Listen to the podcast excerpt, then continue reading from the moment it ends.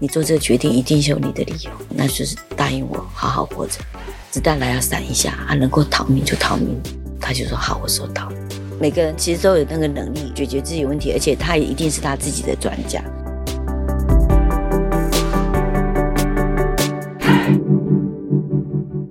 当青少年因为一些生活难题来求助于你的时候，你通常都给他们一个怎么样的方向思考呢？他们如果找我，其实我大概都会听他们说啦，很长时间听，就会知道他们为什么会有这个困扰。听完之后，就会问他说：“那你希望我给你的帮助是什么？”那如果说要做决定，我会跟他讲：“那是你的人生，我可以决定什么。”但是如果你真的要听建议，我看到的问题，我可能就会跟他提几点。这几个点你可以继续想想看，但怎么做决定，那是你的人生，你必须要做决定。对对对，他们问你，其实有的时候你听听，其实他们自己就有答案。其实，在讲讲话的过程当中，自己也在梳理自己的思绪。可能他们最需要修兰社工提供的就是一个。倾听。没错，有人听他们说话，有人相信他，他其实可以做出一个好的决定。对，每个人其实都有那个能力解决自己问题，而且他也一定是他自己的专家。我没有那么强去帮他做决定。而且他们已经太多的理由是走成这样子，就是因为太多的伤害，所以让他没办法前进嘛。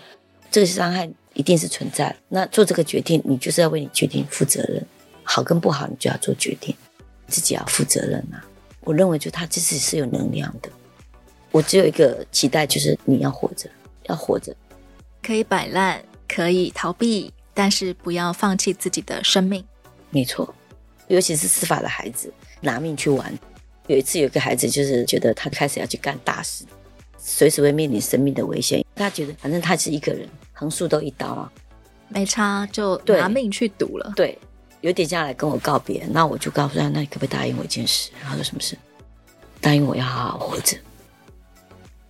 然后就顿了一下，我说我只要你活着，你要做什么？我觉得一定是有你的理由。我叫你乖乖去做工作，我想也很难，因为。花钱很爽的感觉，我说我也想，只是我没你那个胆。我想你做这个决定一定是有你的理由，那就是答应我好好活着，子弹来要闪一下，啊，能够逃命就逃命。他就说好，我收到了。对我来讲，你就是活着就会有机会。后来他好好回来了吗？有有有有。有些孩子很特别，就是他可能他就会来说，社工，你可能会找不到我，那有什么要该我签的要填的就来。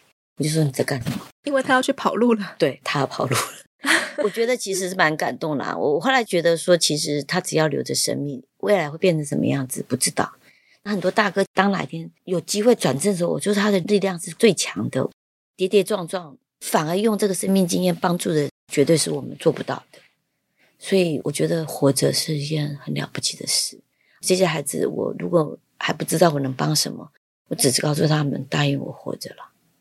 简单的一句话，很有可能就是让一个青少年愿意珍惜生命的关键。嗯，不再是全世界没有人 care 我，我也不 care，所以我可以去赌。但是秀兰社工这句话，有人 care 我的生命，诶，那希望说你活着这样子。好，我小心一点，不要随随便便挂掉了。对，他讲干什么事情，其实有的时候你不见得真的有那个能量去拉他。对他来讲，这就是他生活里面。经验当中，他觉得他是有那个运气，可以一直这样子嘛。我会告诉他说：“答应我活着就好。”真的，这些孩子教会我陪伴跟等待啦。他真的出什么状况，才是你工作的契机。但是那个线是在的，你才能有机会帮他。秀兰姐觉得，像 CCSA 这样子的地方存在于社会上的意义是什么？我觉得它是一个祝福哎。很多单位结案就结案了，可是在这里可以陪着一个孩子从高中。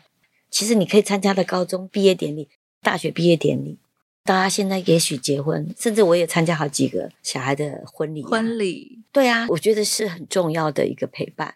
不知道别的机构有没有这样子，但是我在 CCSA 看到有这样的可能性，我觉得蛮感激能够在这个地方陪一群孩子的成长，真的很不容易。坦白讲，我的三个孩子我都没有真的坐在礼堂里面参加毕业典礼，出来的时候我只是说我来了献花。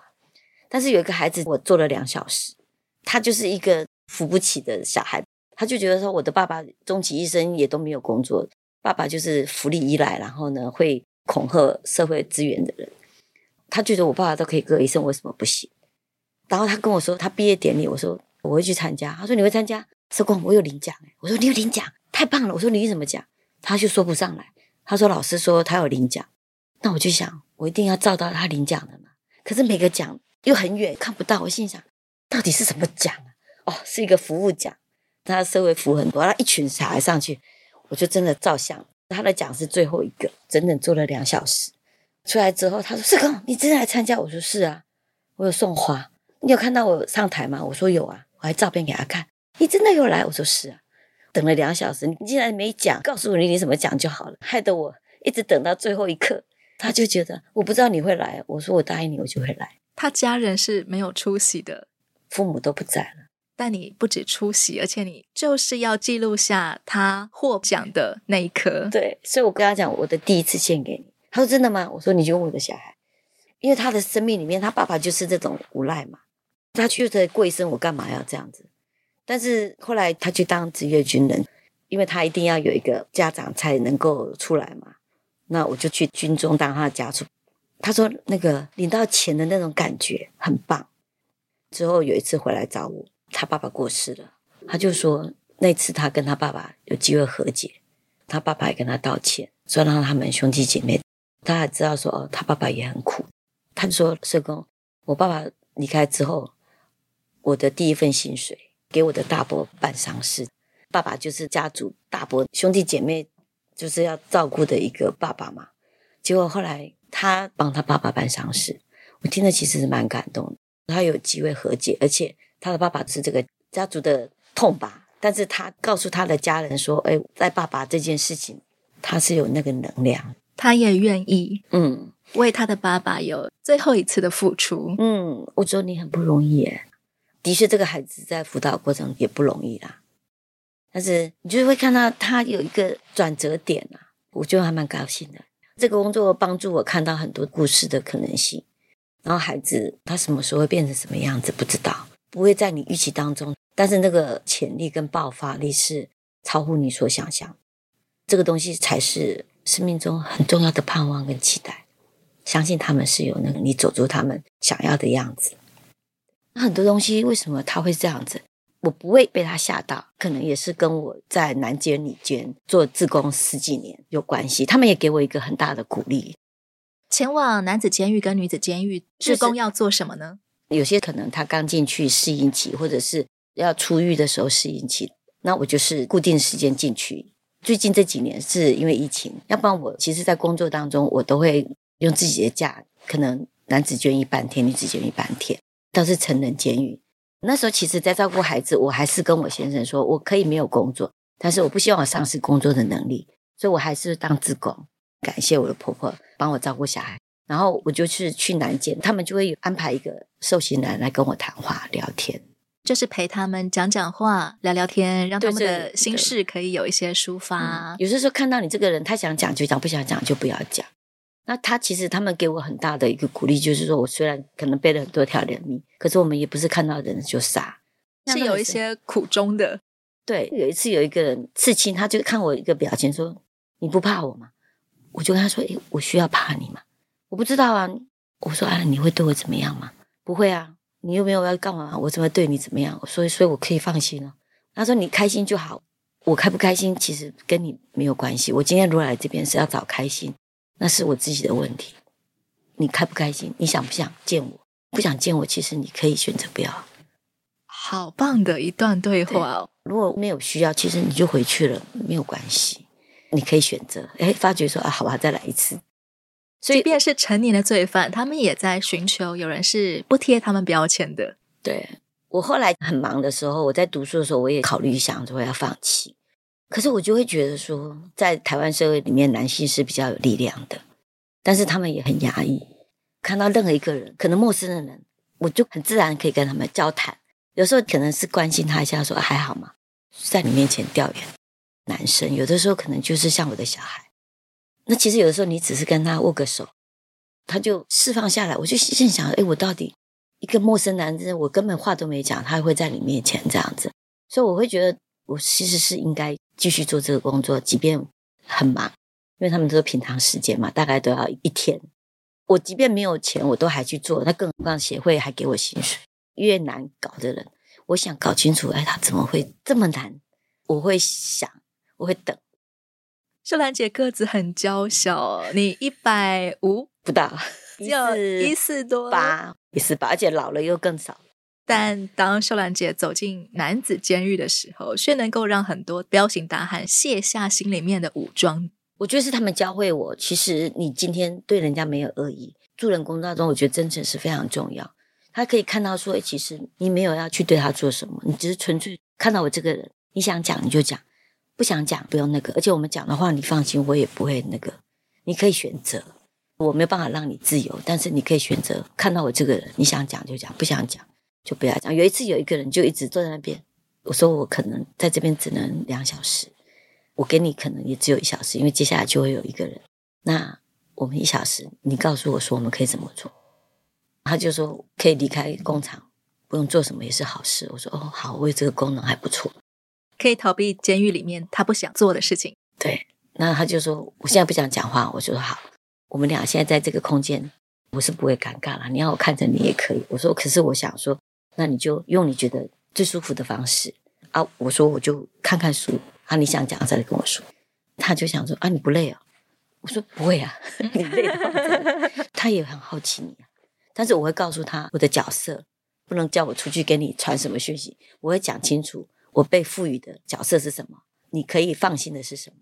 我对人不讨厌，觉得很多次的人，我会更想知道发生什么事，可以做什么，我很乐意。但是如果人家不让你做什么，我也知道说他有他的方式，因为他没有认识你之前，人家就活了几十年了，你凭什么觉得哎，你就是救星？我也没那么伟大了。秀兰姐提过，做社工很需要家人支持，家人怎么样支持你在做的事情？我的家人，包括我的小孩，他们都一直让我做我自己。我觉得你要先做好你本分的工作，人家才会也让你有时间去做你想做的事情。感谢啦。那我也一直觉得说，哎，也许是我一直在做这样的事情，所以我也很多的福报。我婆婆九十八岁了，我去读书，她也帮我看孩子，她说加油这样子。我是去暨大读书，而且我是住校的那个。你的家人发现，哎，你其实常常在接触所谓的社会边缘人，嗯，被既有污点的人，嗯，他们曾经表示过担心吗？不会耶，我记得我想做这件事，可是我怕他们知道我做这件事情是有一些危险性的，担心他们知道之后不让我做这件事情，所以有一段时间让他们知道说我这件事情是 OK 没问题。可是，一直到有一次，有些孩子的状况其实让我心里有那个压力放不下，就有一些情绪嘛。在一次的一个团体当中，我看到那个孩子被演出来的时候，我就一直哭，就问老师说我不喜欢这种感觉。那一个礼拜特别会哭，一想到孩子状况，我就一直会哭。他就问我担心什么，他就是真实的自己，只是你那时候一直没有让他出现。我担心家人知道我都是面对可能会危及到我的家庭安全的，他们不会让我做。我就是知道说我有无能为力的时候，他们影响到我的心情。后来我就自己想想，我喜欢这个工作，我必须要让我家人知道这个工作会有什么样的状况，而且会影响到我的生活。并不是说你会被青少年打，但是你会因为你的工作而被消耗一些精神能量，嗯、可能对他们没有耐心，或者是把情绪转嫁他们身上，没有办法回到家表现出正能量的时候，对，要请你们包容我。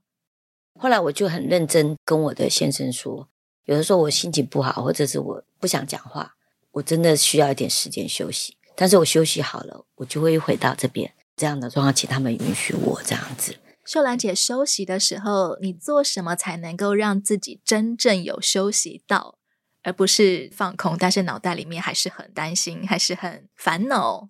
我会让他在安全的状态，个案的事情，或者是我自己的状态。然后我会跟我的先生，或者是跟有关系的人说，我现在的状态面临这个问题。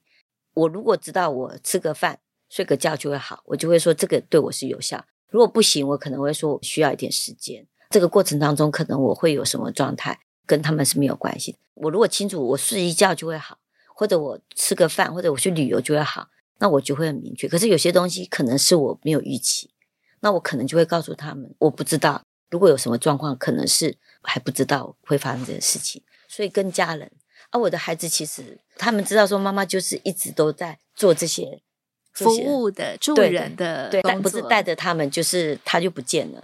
但是我不是一开始是这样，因为我觉得我是个妈妈，我一定要把他们照顾好，所以我就会一直想说，赶快把家里的事情做好，孩子赶快要一二三四全部做完。可是那是我的步调啊，甚至有的时候他们做的不好，或者我觉得我就赶快来做，会觉得说，你看你们都是让我很累。我印象中，我妈妈客家人的本质吧，她就觉得你就是要把家里照顾好，所以她再怎么辛苦回来都会有饭吃，很有传统美德的对女性形象，就是要把家里整个都弄好，你贤妻良母。但是因为你有很多想做的事情，你孩子让你没有办法赶快把事情做完，你就会有情绪。一直到我有一次真的是吃坏东西，上吐下泻到真的事情没有体力做的时候，瘫在那边，那我先生回来想说，哎，怎么突然间静悄悄？那我孩子就说妈生病了，先生就说啊，你妈生病了，她会生病。我心想我当然会生病了，只是我会硬撑。可是那时候真的是没办法撑。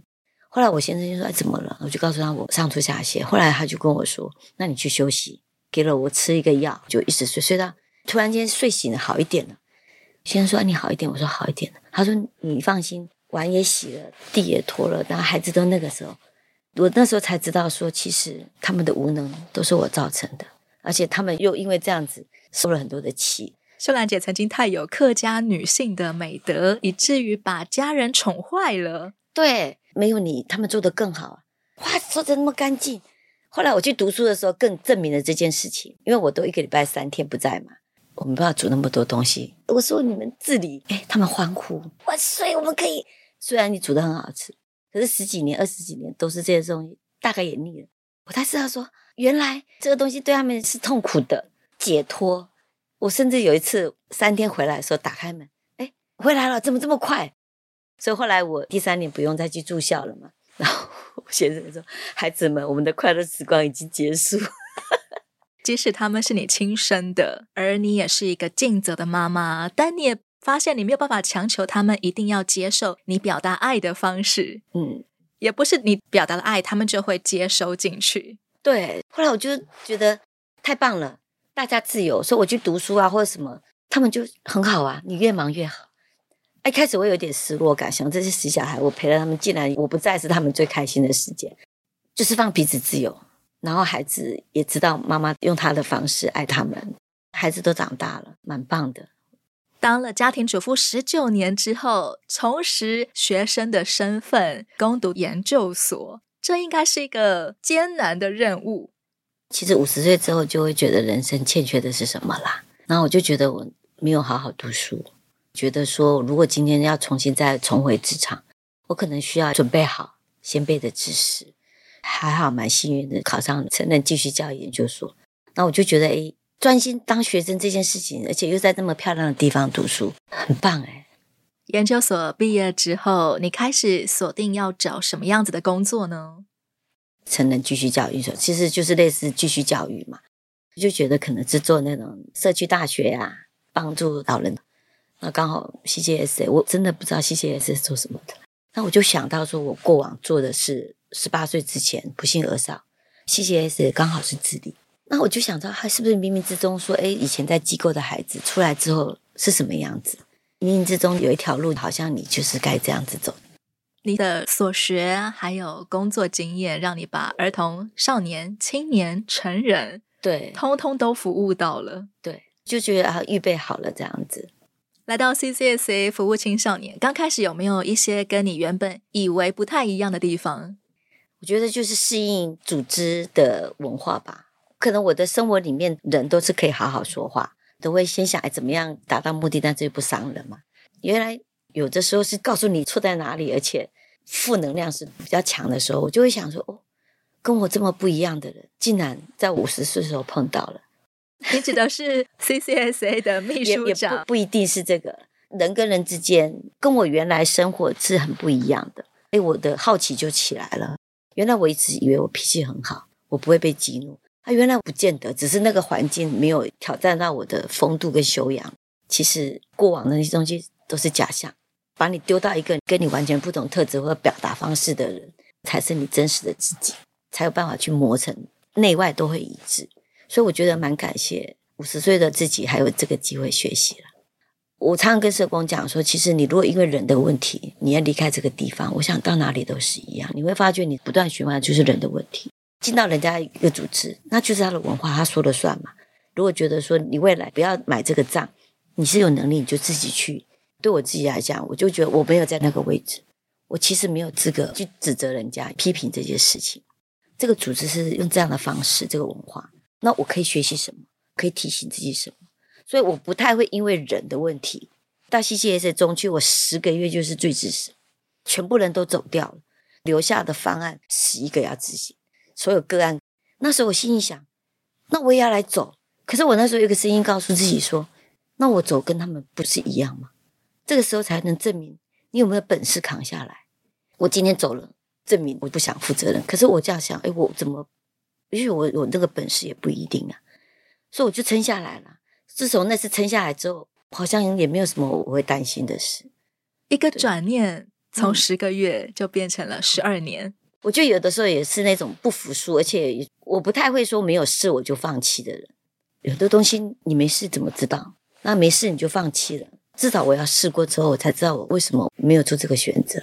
像我考社公司，我也是，虽然不是本科系嘛，但是我觉得我要坐在这个位置，我总要有名正言顺。对啊，带领别人，不然我椅子都被人家摇嘛。就觉得那我还是要努力成为社公司。在没有成为社公司之前，没有具备那个专业之前，我觉得我就不会坐那个位置。我觉得那就是你要先背东西，你才能够跟他们有一些对话。但是时间是长的，所以我在想，我的生命历程当中，好像时间走得很长，但是那个长帮助我就学习等待，帮助我看到一个问题。进不了的时候，你可能停在那边，或者是必要的时候，你是要退的。但是那个过程当中，只要走在对的路上，其实再怎么远，我觉得都不是问题。十二年来，因为服务青少年，秀兰姐得到了哪些奖项？肯定你的服务。之前秘书长都常常说：“哎，要去推什么？”我都没有。我觉得自己颁自己的奖就好了。因为对我来讲，如果你今天是为这个东西来做，其实你得失心会很强。做这个工作的目的是什么？回到自己出发心，走到这边已经六十二岁了。我觉得跟自己在一起是重要的。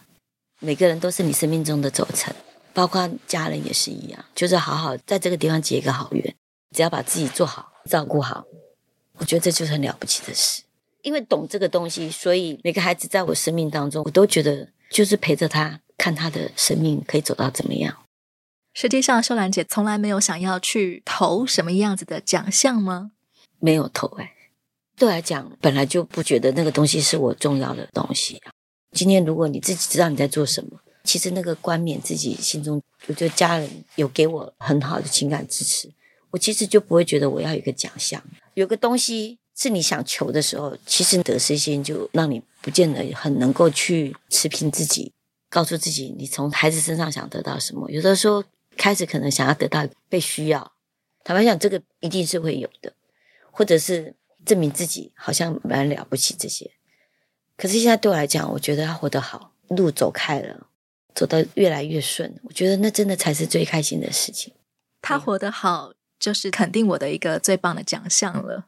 有的时候名牌穿得上就觉得自己哎，好像就是那名牌。可是对我来讲，应该是穿在你身上的东西变成名牌，那才是真正厉害的角色。你今天就拿了一个 LV，只是证明你有钱买它。可是哪天你带的东西，人家就哦，就是你带的东西就是名牌，这才是你的真本事啊！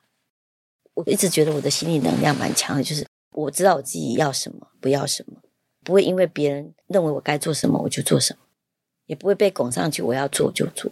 我必须知道说我愿意承担，但是我接下来我也答应了，我就会做好那个角色。我没有办法做到好，或者我能量不足，或者我根本不是我想要的状态，我其实就会很勇敢拒绝。很多青少年都喊秀兰妈，他们也会说你很爱念。嗯、你最常叨念青少年什么？我可能下次问他们吧。其实你没有意识到他们为什么会认为你很爱念。对耶，可是他们就是来找我念啊，感觉就是这样啊，对不对？其实我也常常觉得他们说你很爱念的时候，心里面是窃喜的。对呀、啊，我说你就是讨爱骂呗？对呀、啊，啊，有的时候你说，哎。这么臭，你有值得吗？提醒他一下，其实他们是喜欢的。当然，我也不能认为说他们是喜欢啊。所以有的时候，我现在会比较知道说，你今天希望我讲什么，不希望我讲什么，这样子。最后，请秀兰姐告诉我们，即将要退休，你会不会想要对你所服务的青少年说些什么？勇敢去做吧，自己的路就去做吧。每一条路一定是可以走出不同的风景啊！勇敢去尝试吧。退休后还有什么想要做的事吗？你说我吗？花光最后一毛钱，含笑入九泉，这是我给自己的座右铭。把我的余生，我也要照顾我自己。陪陪我的先生，我跟孩子说不要遗憾，而且我也朝这个方向去努力。CCSA 陪伴孩子走成长的最后一里路，这是我听过很多社工说的一句话。一般人会以为十八岁了，成年以后，或者是找到第一份工作以后，就是长大了。我们可能想不太起来自己当初到底是怎么长大的。我们以为长大很自然而然。但在 CCSA 里面有很多的青少年，他需要靠着陪伴、等待、信任、关心、守候，他终于能够长大。就好像在等一棵你不知道是什么的植物开花结果，永远都会有惊喜，因为在等候的过程当中，忽然间他就长大了，忽然间他就可以有所回馈、有所付出了，忽然间他愿意跟人互动了。每一个孩子，每一个生命都是奇迹。邀请亲爱的朋友，如果你也想支持 CCSA 正在服务的施家少年，我们有三大服务方向：给一个窝，补助他们生活住宿；许一个梦，支持他们就学就业；疗一些伤，陪伴他们看见曙光。欢迎企业公司来电跟我们讨论如何帮助施家儿衔接自立生活。我是善慈，今天谢谢秀兰社工，谢谢大家。窝是什么东西？自立好我，成就好我。我们下回再见喽，拜拜，拜拜。